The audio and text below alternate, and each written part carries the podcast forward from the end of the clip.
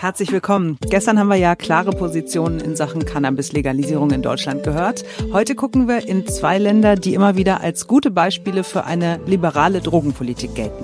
Ja, aber wie liberal sind diese Länder denn eigentlich? Wir sprechen mit Kollegen in Portugal und in den Niederlanden. Da läuft es deutlich anders als bei uns. Es läuft sicherlich auch besser als bei uns in Sachen Drogenpolitik. Aber so ganz ohne Widersprüche geht's dort auch nicht. Ich bin Marc Schubert. Ich bin Simone Panteleit. Jetzt beginnt ein neuer Tag. Heute ist Freitag, der 15. Oktober 2021. Eine Welt ohne Drogen. Wir wissen alle heute, so eine Welt wird es nie geben, aber vor über 100 Jahren, da hat man noch dran geglaubt und die erste internationale Opiumkonferenz einberufen. Es ging darum, alle Suchtmittel zu verbieten, nicht nur Opium, auch andere Drogen sollten verboten werden. Das war in den Jahren 1911, 1912. Italien wollte damals auch Cannabis verbieten lassen, hat aber den Antrag zurückgezogen. Dann aber in den 20er Jahren des vergangenen Jahrhunderts gibt es wieder eine Opiumkonferenz. Ägypten setzt sich durch und erreicht, dass Cannabis auf die Liste der zu kontrollierenden Drogen aufgenommen wird. Im Dezember 1929 dann stimmt der Reichstag hier in Berlin über ein neues Opiumgesetz ab und verbietet Cannabis. Es gab es dann noch kurz in Apotheken, aber dann war bald Schluss. Anfang der 1970er Jahre, wir springen ein bisschen in die Zukunft, wird das Opiumgesetz geändert. Es wird zum Betäubungsmittelgesetz, auch als Reaktion damals auf die internationale Studentenbewegung und die 68er-Bewegung, die ja mit Cannabis in Verbindung gebracht wird. Ja, und so lange schon ist Cannabis bei uns in Deutschland verboten. Die Rufe nach einer Legalisierung gibt es schon seit Jahrzehnten. Bei uns in Deutschland ist nichts passiert. Andere Länder in Europa dagegen setzen auf eine andere, auf eine neue Drogenpolitik. Wir schauen gleich nach Holland. Zuerst aber gehen wir in ein Land, das lange unbemerkt vom Ausland einen ganz eigenen Weg geht. Portugal verzichtet auf die Kriminalisierung von Drogenabhängigen. Und darüber sprechen wir mit unserem Kollegen Thilo Wagner in Portugal. Hallo Thilo. Hallo. Wo in Portugal erreichen wir dich? In Sintra. Das ist ähm, ein Ort ein bisschen weiter außerhalb von Lissabon. Ich sage immer, das ist das Potsdam von Lissabon. Oh, also besonders schön. Genau. Schön und ein bisschen weiter außerhalb, ein äh, bisschen raus aus der Stadt. Ja. Wir sind allerdings verabredet, ähm, nicht um das schöne Land zu besprechen, sondern eine, ja vielleicht schöne, aber doch sehr progressive Drogenpolitik. Kannst du uns die einmal umreißen, wie das portugiesische Modell, wie wir es hier in Deutschland nennen, aussieht? Ja, also es geht vor allem darum, dass äh, Portugal vor äh, 20 Jahren ganz genau, 2001 war das, äh, die Entkriminalisierung von Drogen beschlossen hat. Das heißt, äh, wenn jemand mit kleinen Mengen von auch harten Drogen, also Heroin, Kokain, aber eben auch Haschisch, äh, von der Polizei aufgegriffen wird, dann ähm, gilt das, also dieser Drogenbesitz nicht als eine Straftat, sondern als eine Ordnungswidrigkeit. Und dann kommt dieser Mensch ähm, vor eine Kommission, in der sitzen Sozialarbeiter und Psychologen und die entscheiden dann, ob dieser äh, Mensch drogensüchtig ist und Hilfe braucht und vielleicht an einem Sozialprogramm oder so teilnimmt oder eben nicht. Und dann kommt es eventuell zu einem Bußgeld, das äh, derjenige eben zahlen muss ähm, aber er kommt nicht ins Gefängnis und er kommt auch nicht ins Gefängnis oder er kommt auch nicht vor Gericht, wenn er wiederholt mit äh, Drogen erwischt wird, sondern er kommt immer wieder vor diese Kommission und wenn er natürlich häufiger erwischt wird, wird diese Kommission sicherlich feststellen, dass er doch auch Hilfe braucht bei dem Versuch, ihn eben von diesen Drogen loszusagen. Ja. Und, und nur um das nochmal klar zu sagen, da geht es jetzt nicht um Cannabis, sondern es geht um sämtliche Drogen.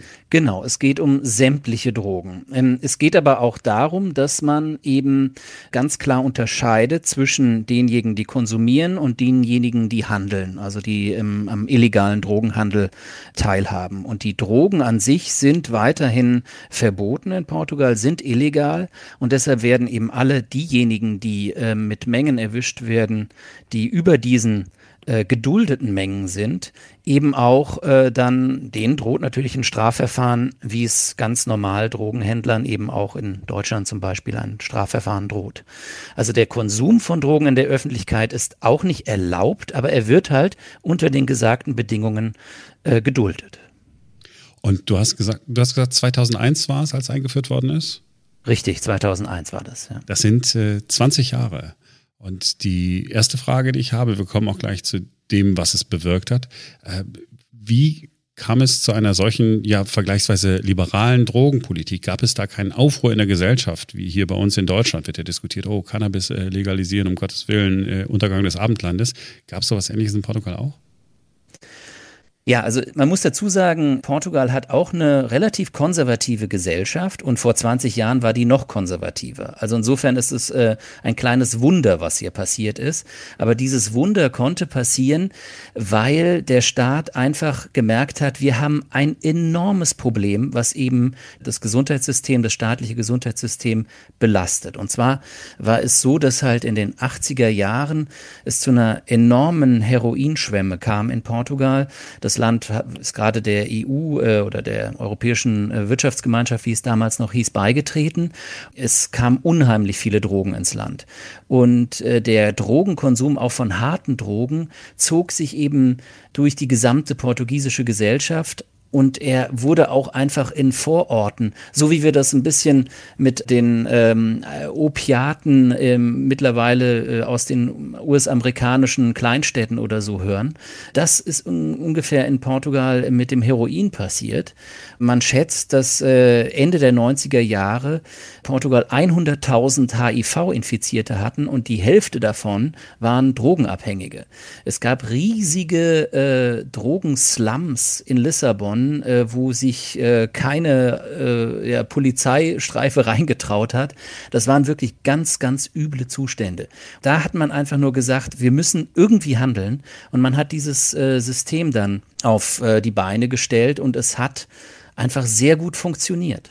Das ist die gute Nachricht. Es hat sehr gut funktioniert. Das heißt, gucken wir uns mal äh, erst den Bereich Kriminalität an. Hat man äh, Drogenkriminalität auch zurückdrängen können? Ähm, bei der Drogenkriminalität ist das ein Feld, äh, wo es wahrscheinlich indirekte Auswirkungen gibt. Also dadurch, dass eben äh, der Konsum von Heroin zurückgegangen ist oder von den harten Drogen eben, ist natürlich auch der illegale Drogenhandel zurückgegangen.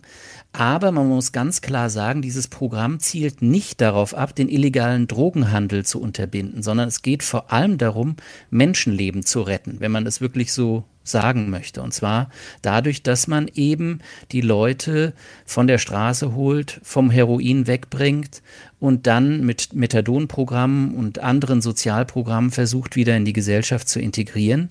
Und das eben nicht auf eine Art und Weise, indem man sie kriminalisiert, sondern indem man sie ja, integriert.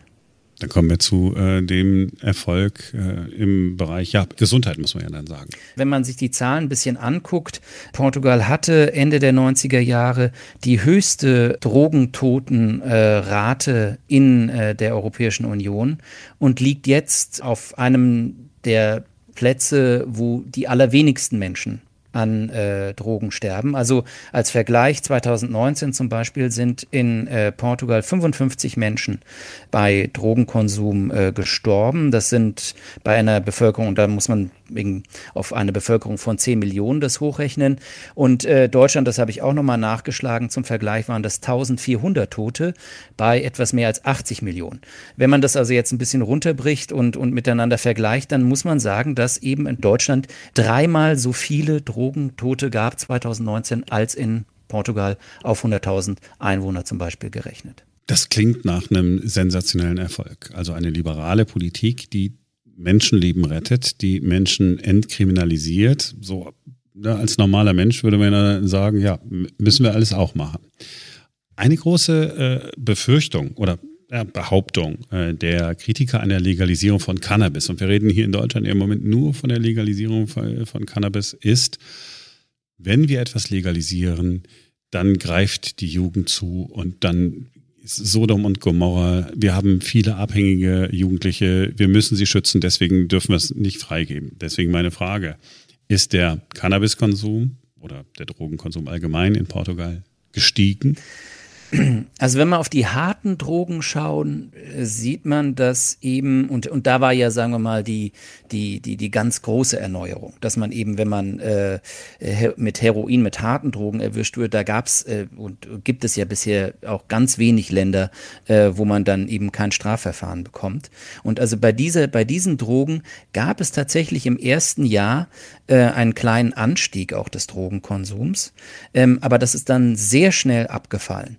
Also ähm, Insgesamt ist es so, dass, äh, dass äh, ja, der, der Konsum von, von Haschisch oder äh, von Cannabis allgemein in Portugal auch nicht groß herunter oder hochgegangen ist. Das hat sich relativ gleich gehalten und es gibt da gewisse Schwankungen auch insgesamt beim Drogenkonsum, die auch mit, ja, mit Wirtschaftskrisen oder anderen Situationen zu tun haben. Ähm, also zum Beispiel bei der großen Staatsschuldenkrise ähm, hat man gespürt äh, vor zehn Jahren in Portugal, dass da auch wieder mehr Drogen konsumiert wurden. Ähm, aber allgemein äh, kann man diese These wahrscheinlich äh, entkräften, wenn man auf Portugal schaut. Äh, der durch die Entkriminalisierung von Drogen wird jetzt nicht der äh, Konsum von Drogen angefeuert. Gibt es irgendwie in Portugal, der sagt, nee, wir müssen aber diese Politik ändern, weil ein Aspekt, den ich jetzt nicht auf dem Schirm habe, eine entscheidende Rolle noch spielt?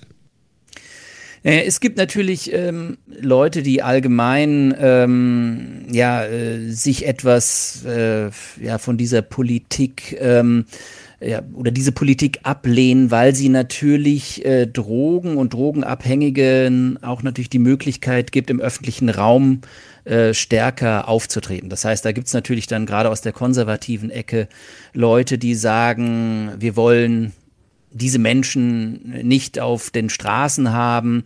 Wir wollen das wieder kriminalisieren, ähm, damit äh, die Leute eben sich keinen Schuss äh, auf der Straße geben, was ich muss ich ehrlich sagen, und ich lebe jetzt ziemlich lange schon in Portugal, auch noch nie gesehen habe. Also es kommt auch nicht wirklich äh, vor, äh, oder es kommt vor, aber so, dass die Leute das trotzdem auch natürlich diskret machen. Aber trotz allem gibt es aus dieser konservative Ecke natürlich äh, Kritiker. Man muss dazu sagen, Portugal hat das eben als ein Gesundheitsproblem erkannt und äh, bekämpft es auch auf die Art und Weise. Das heißt aber nicht, dass es äh, in anderen Bereichen jetzt ungemein liberal ist, weil äh, natürlich äh, zum Beispiel die, der Cannabiskonsum oder auch der Anbau von Cannabis, was ja in Portugal sehr gut funktioniert, weil die klimatischen Bedingungen sehr gut sind und hier auch große Cannabis-Unternehmen äh, sich niedergelassen haben, um für den, ja, für die medizinische äh, Cannabisproduktion ähm, äh, Cannabis anzubauen. Diese, diese Form der Legalisierung gibt es noch nicht. Darüber in, äh, diskutiert das Parlament seit Jahren, aber trotz einer Mehrheit der Linksparteien äh, wird diese Legalisierung, Legalisierung äh, nicht angepackt und das bedeutet natürlich auch, dass die Gesellschaft selbst in Portugal jetzt keine äh, holländische Gesellschaft, keine superliberale Gesellschaft ist, aber in diesem speziellen Punkt des harten Drogenkonsums eben äh, darauf baut, dass eben durch die Entkriminalisierung Menschenleben gerettet werden können. Holland hast du angesprochen. Wir sprechen gleich noch mit einem äh, Kollegen in den Niederlanden und lassen uns erklären, wie es da genau abläuft. Die Frage, die ich mir stelle, es klingt jetzt nach, nach einem Verbrauchertipp, den du geben sollst. Das ist aber gar nicht so gemeint. Hier bei uns äh, wird ja vorgeschlagen, auch der SPD-Gesundheitsexperte Karl Lauterbach hat gesagt, okay, wir müssen zu einer kontrollierten Abgabe kommen. Denn wenn wir uns um die Gesundheit kümmern wollen, dann müssen wir dafür sorgen, dass nicht illegales äh, Hasch mit möglicherweise Heroin oder anderen Stoffen gestreckt wird. Wo bekommt man in Portugal seine Drogen? Ähm, die bekommt man auf dem illegalen Markt auch weiterhin. Das heißt, der illegale äh, Drogenhandel äh, ist äh, weiterhin da. Der wird ja durch dieses Programm auch nicht äh, explizit nicht bekämpft, wenn dann nur indirekt eben, dadurch, dass der Konsum von harten Drogen äh, runtergeht. Also wer äh, Drogen kaufen will, der ist darauf angewiesen, eben sich auf den illegalen Markt zu bewegen. Und da ist es natürlich dann auch schwierig, an Produkte ranzukommen, gerade im Bereich von Haschisch oder äh, Marihuana, äh, die zum Beispiel eine gewisse Garantie, was die Menge von THC oder so anbetrifft, äh, garantieren. Und das ist ein Problem, was weiter ungelöst bleibt in Portugal. Also nicht so wie in den USA oder in Kanada, wo es diese Dispensaries äh, gibt, wo es streng kontrolliert und streng äh, überwacht wird, sondern am Ende des Tages ist es so eine Mischform. Richtig, richtig. Ja, interessant. Ne? Ist, wie, wie äh, unterschiedlich die Modelle sind. Also das total ideale Land, wenn ich jetzt Befürworter einer kompletten Freigabe äh, bin, ist Portugal dann auch nicht. Denn die Probleme stecken ja in der Illegalität auch. Absolut. Ähm, das muss man auch dazu sagen. Äh, das ist, äh, das wird äh, übersehen oder es wird nicht übersehen. Es wird von denjenigen übersehen, die eben glauben, es wäre die äh, Lösung für alle Probleme. Aber das ist sie eben nicht. Sie ist, äh, glaube ich, eine sehr gute Lösung, ähm, um Menschen zu helfen, die wirklich ein schwerwiegendes Problem haben. Aber äh, was den Drogenhandel anbetrifft, da sind auch hier in Portugal keine Modelle gefunden worden bisher, um das tatsächlich einzudämmen. Aber wir wollen es nicht so negativ sehen. Die Gefängnisse sind wenigstens nicht mehr voll mit Menschen, die irgendwo einen Joint geraucht haben. Absolut. Nee, das ist, ist macht natürlich, äh, sagen wir mal, es stellt das Ganze auch auf eine Ebene, auf äh, die es meiner Meinung nach auch gehört. Es ist ja, es ist äh, der, der Drogenkonsum an sich ähm, ist im Prinzip ja nicht gleichzusetzen mit einem Verbrechen, sondern es geht da um äh, entweder gewisse Erfahrungen, die man machen will, äh, was andere Dimensionen oder Rausch anbetrifft. Das gilt ja für den Alkohol auch genauso. Ähm, und oder es äh, geht in, in härteren Fällen auch darum, dass Leute schwerwiegende Probleme haben. Und äh, die werden sicherlich nicht dadurch gelöst, dass man die Leute ins Gefängnis steckt. Mhm. Ist richtig. Ich habe ähm, äh, ganz interessant äh, in, in, Vorbereitung auf unser Gespräch und nachdem wir gestern äh, schon so ausführlich äh, diese Legalisierungsdiskussion äh, gehabt haben, habe ich mir auch nochmal die äh, Zahlen angeguckt, wie denn der Alkoholkonsum so geregelt ist. Und da habe ich festgestellt, Deutschland ist weit vorn, wenn es um, um Alkohol geht.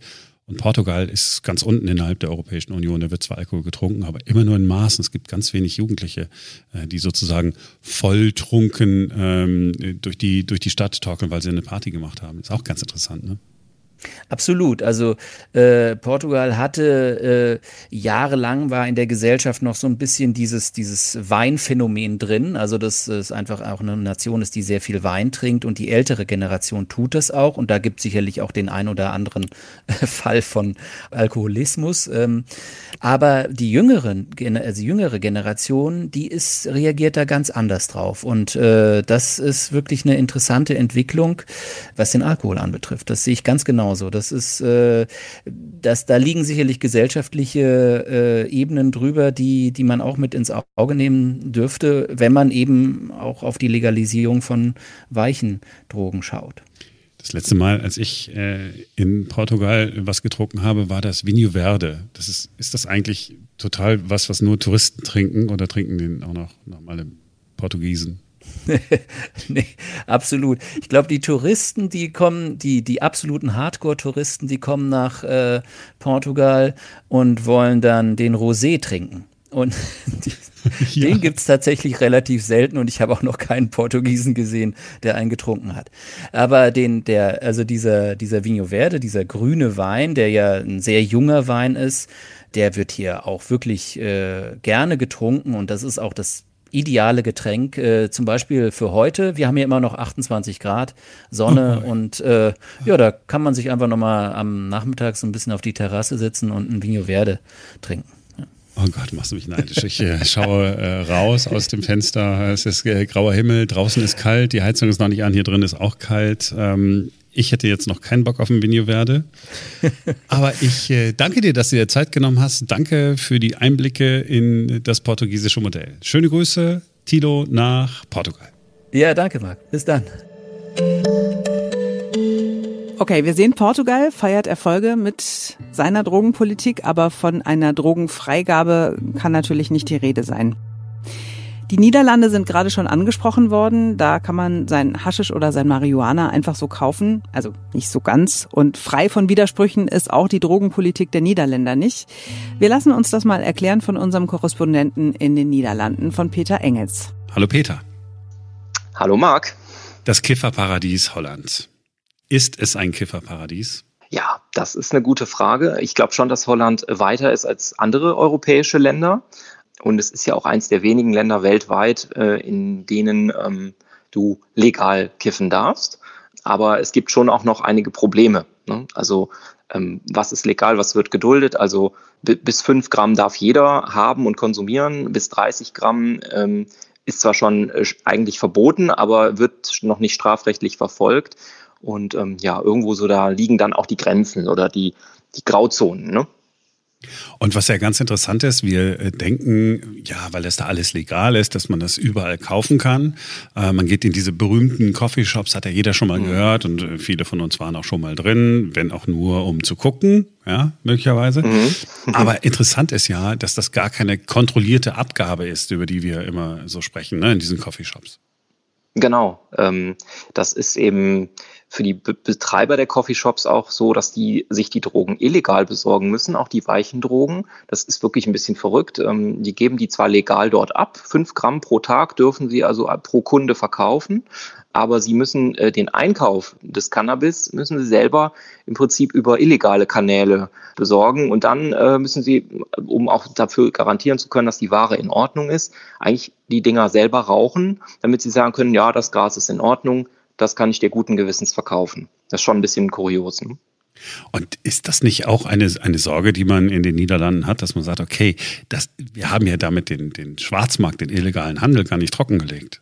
So ist das auch. Das wird auch sehr kritisch gesehen in den Niederlanden. Also ich sagen, das ist wirklich paradox. Äh, durch die, durch die Achterdeur, durch die Hintertür sozusagen kommt, kommt das Gras illegal in die Coffeeshops. Ähm, die dürfen auch nur eine gewisse Höchstmenge äh, aufbewahren. Also 500 Gramm dürfen sie nur im Shop haben, immer, also mehr nicht. Und äh, wie gesagt, 5 Gramm pro Kunde pro Tag dürfen sie abgeben und ähm, sie selber müssen aber mit Kriminellen, also ich sage jetzt mal zumindest mit illegalen ähm, das Geschäft machen. Gibt es denn äh, in den Niederlanden auch Überlegungen zu sagen, okay, wir müssen da mal einen Schritt weitergehen, wir müssen das komplett aus der Illegalität rausholen, wir müssen sehen, dass wir ja äh, Cannabis ja, selber anbauen oder auf vernünftigen Wegen importieren? Ja, ja, die gibt es, diese Pläne. Und ähm, sollte eigentlich auch in diesem Herbst schon das äh, Pilotprojekt starten, dass man also in äh, zehn niederländischen Städten, darunter sind zum Beispiel Grenzstädte wie Maastricht oder Heerlen.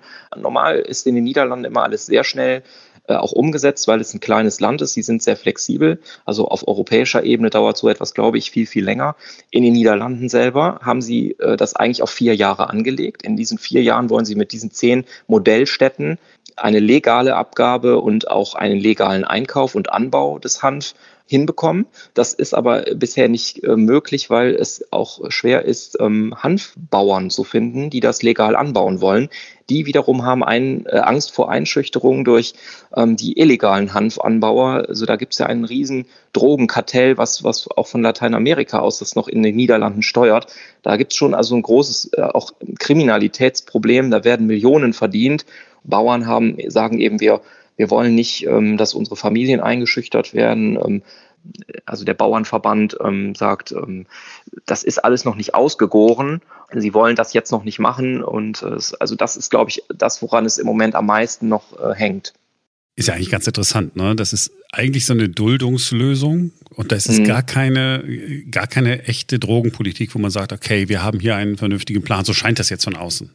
Mhm, genau. Also es gibt politische Mehrheiten auf jeden Fall. Die Mehrheit der Bevölkerung möchte das und auch die, ähm, zum Beispiel die linksliberale ähm, D66 und auch die Regierung, weite Teile davon wollen das schon legalisieren, mehr legalisieren noch, als es schon ist. in den Niederlanden konsumieren auch etwa ein Drittel der Bevölkerung, gerade bei den Jüngeren, regelmäßig Cannabis. Also das ist schon auch so, dass es nicht nur ganz wenige betrifft. Und man möchte natürlich das nicht in der Kriminalität oder in der Illegalität haben. Aber es gibt noch nicht so den entscheidenden Plan. Viele Kritiker sagen, das ist zu wenig, das jetzt mit zehn Modellstädten mal zu testen, wo die vier großen Städte des Landes, nämlich Amsterdam, Rotterdam, Utrecht, äh, wo die nicht dabei sind. Ja, deswegen muss man eigentlich das äh, für, man braucht einen ganz holländischen Anpack und äh, am besten eigentlich einen europäischen. Das ist so das, was man viel liest momentan. Wenn du sagst Anpack, ja, dann ist das ein mhm. holländisches Wort. Das ist ein niederländisches Wort, richtig. Anpack. Habe ich gerade einfach mal wörtlich ins Deutsch übersetzt. Das, man muss eigentlich sagen, pack an auf Deutsch. Ne? Ja. Ein Plan. Ja, ja genau. Ein Anpack. Ja.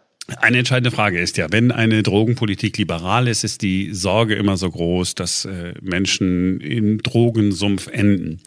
Ist das in den Niederlanden ein Problem? Also wird dort, du hast gerade gesagt, junge Menschen konsumieren, ist das ein Problem, dass äh, Jugendliche auf einmal mehr kiffen als anderswo?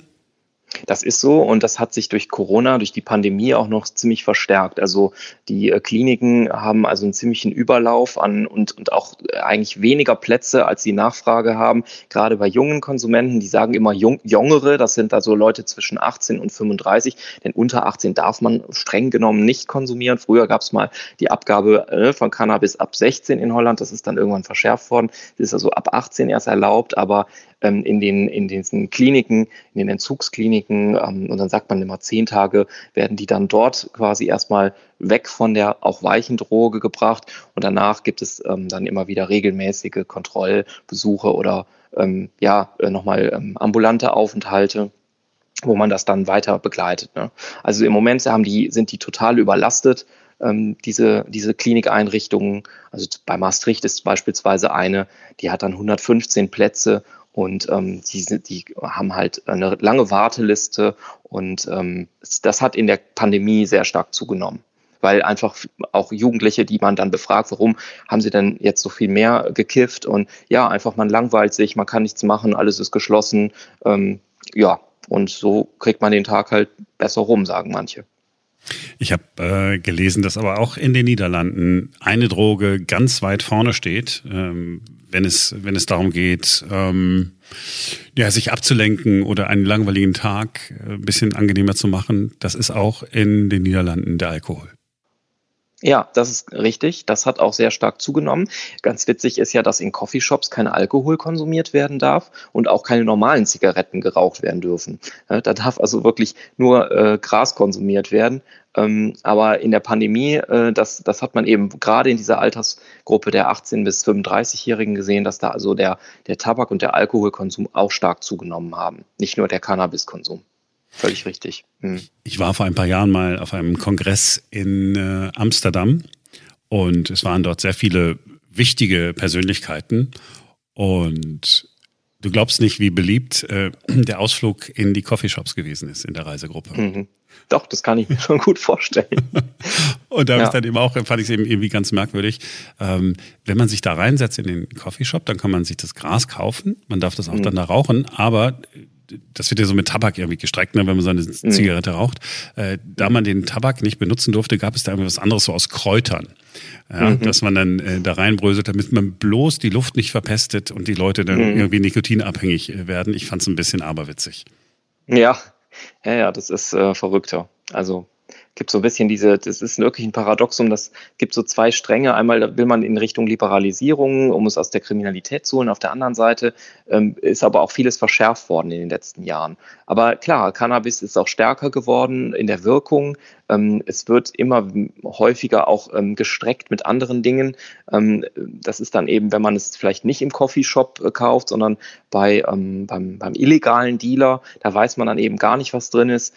ich spreche jetzt hier nicht aus Erfahrung, aber ich habe mich da eingelesen und es ist eben was man liest, äh, es, es wird, die Droge wird, auch wenn sie eine weiche Droge ist, eben immer gefährlicher. Das sagen ja auch die Menschen, die in den, in Entzugskliniken oder ja auch ambulanten äh, Entzugseinrichtungen arbeiten, dass ähm, die Wirkung immer stärker wird und doch die Abhängigkeit auch äh, bei, selbst bei diesen weichen Drogen steigt, weil man eben sehr schwer kontrollieren kann, was sonst noch so drin ist. Und da ähm, sagen zumindest die meisten Coffeeshops, ähm, wir, wir können das noch selber ein bisschen steuern, indem wir es auch äh, was, was wir anbieten, auch selber testen. So, das ist eigentlich die einzige Möglichkeit, um zu gucken, dass es nicht zu gesundheitsschädlich wird. Ne? Ist ja auch ein bisschen äh, das Argument, das der SPD-Gesundheitsexperte Karl Lauterbach ähm, vorgetragen hat, als er gesagt hat, ich habe meine Meinung geändert, weil er sagt, okay, dieses äh, illegale Zeugs, äh, das verkauft wird, die Droge an sich ist gar nicht das Problem, aber dass möglicherweise noch andere Sachen mit drin sind, zum Beispiel Heroin, und er sagt, okay, wir müssen eine kontrollierte mhm. Abgabe hinbekommen. Etwas, was mhm. ja offensichtlich äh, in den Niederlanden auch noch nicht der Fall ist. Genau, das ist auch äh, ähnlich in den Niederlanden, richtig. Dass, dass, dieses, dass, dass die Sachen gestreckt sind, das ist eben ein zunehmendes Problem. Und ähm, manche wollen natürlich auch bewusst da eine Abhängigkeit schaffen. Und ähm, eben, sie haben viel größere Probleme mit anderen Drogen, mit harten Drogen, ähm, denn die sind äh, ja auch in den Niederlanden wirklich, ähm, ja, die, die, die werden in großem Stil äh, hergestellt und exportiert, illegal und ähm, ich, ich habe auch das Gefühl, dass, dass das Land damit im Moment ein bisschen überfordert ist, weil sie gar nicht das das Sicherheitspersonal haben, um das alles äh, zu kontrollieren. Und alle anderen Drogen sind wie bei uns verboten. So ist es, richtig. Genau. Peter, vielen Dank, dass du dir Zeit genommen hast. Vielen Dank für die Einblicke in die niederländische Drogen, ja, äh, Kultur, Drogenpolitik, wie auch immer man das sagen will. Vielen Dank. Gerne, gerne. So, das war's für heute und für diese Woche, die ja geprägt war von der Diskussion um die Cannabisfreigabe. Aber äh, ist doch schön, dass es wieder andere Themen gibt. Vor ein paar Monaten haben wir quasi immer nur über Corona gesprochen. Das stimmt allerdings. Und ich finde diese Diskussion gerade auch wirklich mega spannend. Also ich habe es ja, glaube ich, schon mal erzählt. Ich bin Polizistentochter. Mein Vater war im äh, Frankfurter Rotlichtviertel unterwegs, hat da super viele kaputte Menschen gesehen und hat uns drei Töchtern damals so in den 80er, 90ern auch immer eingeschafft. Lasst bloß die Finger von Drogen. Wirklich, wenn, wenn ihr damit nach Hause kommt, dann gibt's richtig Ärger. Ich habe mich auch dran gehalten, also wenn man von Alkohol und Zigaretten absieht, mir fehlt da bis heute auch nichts. Insofern betrifft mich diese ganze Freigabediskussion also auch so ganz persönlich wirklich nicht, weil für mich als Simone wird sich dadurch im Alltag ja gar nichts ändern. Aber ich finde es total spannend zu beobachten, wie Argumente, die ich mal gelernt habe, gerade in dieser öffentlichen Diskussion entkräftet werden, zu sehen, wie viel weiter man heute wissenschaftlich ist und dass ähm, man daraufhin ja wirklich den eigenen Standpunkt überdenkt und dahin kommt, ja, wahrscheinlich ist es wirklich besser, wenn wir als Land und als Gesellschaft da mal umdenken. Deutschland wird ja jetzt nicht automatisch ein Land von Kiffern werden. Also spannendes Thema in dieser Woche, auch für mich ganz persönlich. Ich habe echt viel gelernt. Ja, vielleicht ist es ja so, dass wenn man mit einer anderen Drogenpolitik an die Sache rangeht, dass man dann keine kaputten Menschen mehr irgendwo sieht in irgendwelchen Rotlichtvierteln. Hm. Zu wünschen wäre es auf jeden Fall. Und was mir in dieser Woche auch ganz doll aufgefallen ist, also ich weiß nicht, vielleicht ist es dir anders gegangen, aber die Argumente, die die Gegner einer Legalisierung anbringen, wenn sie denn überhaupt Argumente anbringen und nicht nur sagen, nee, bin dagegen, finde ich voll scheiße, ähm, dann sind das tatsächlich immer nur die ollen Kamellen von damals. Da ist nichts Aktuelles dabei, keine neuen wissenschaftlichen Erkenntnisse, sondern es ist immer nur, ich bin einfach dagegen. Ja, und vor allen Dingen, wenn wir uns erinnern, was wir gerade aus Portugal gehört haben, die Entkriminalisierung, also dass Menschen nicht mehr in den Knast müssen, weil sie Drogen konsumieren, sondern ähm, Hilfe bekommen, äh, dann, dann sehen wir doch, es geht auch anders. Und wenn wir unseren Strafvollzug äh, entlasten wollen und Menschen gleichzeitig helfen wollen, dann müssen wir wirklich neu denken. Ja, und manchmal kann es ja auch einfach helfen, einfach mal was auszuprobieren, einfach mal gucken, wenn es bislang nicht so richtig gut gelaufen ist. Vielleicht funktioniert es ja mit, mit einem neuen Modell, mit einem anderen Modell besser. Ja, da bin ich bei dir. In diesem Sinne. Das war's für heute. Danke, dass ihr in dieser Woche dabei wart und wir freuen uns, wenn ihr Montag wieder einschaltet, denn dann ist wieder ein neuer Tag. Bis dahin.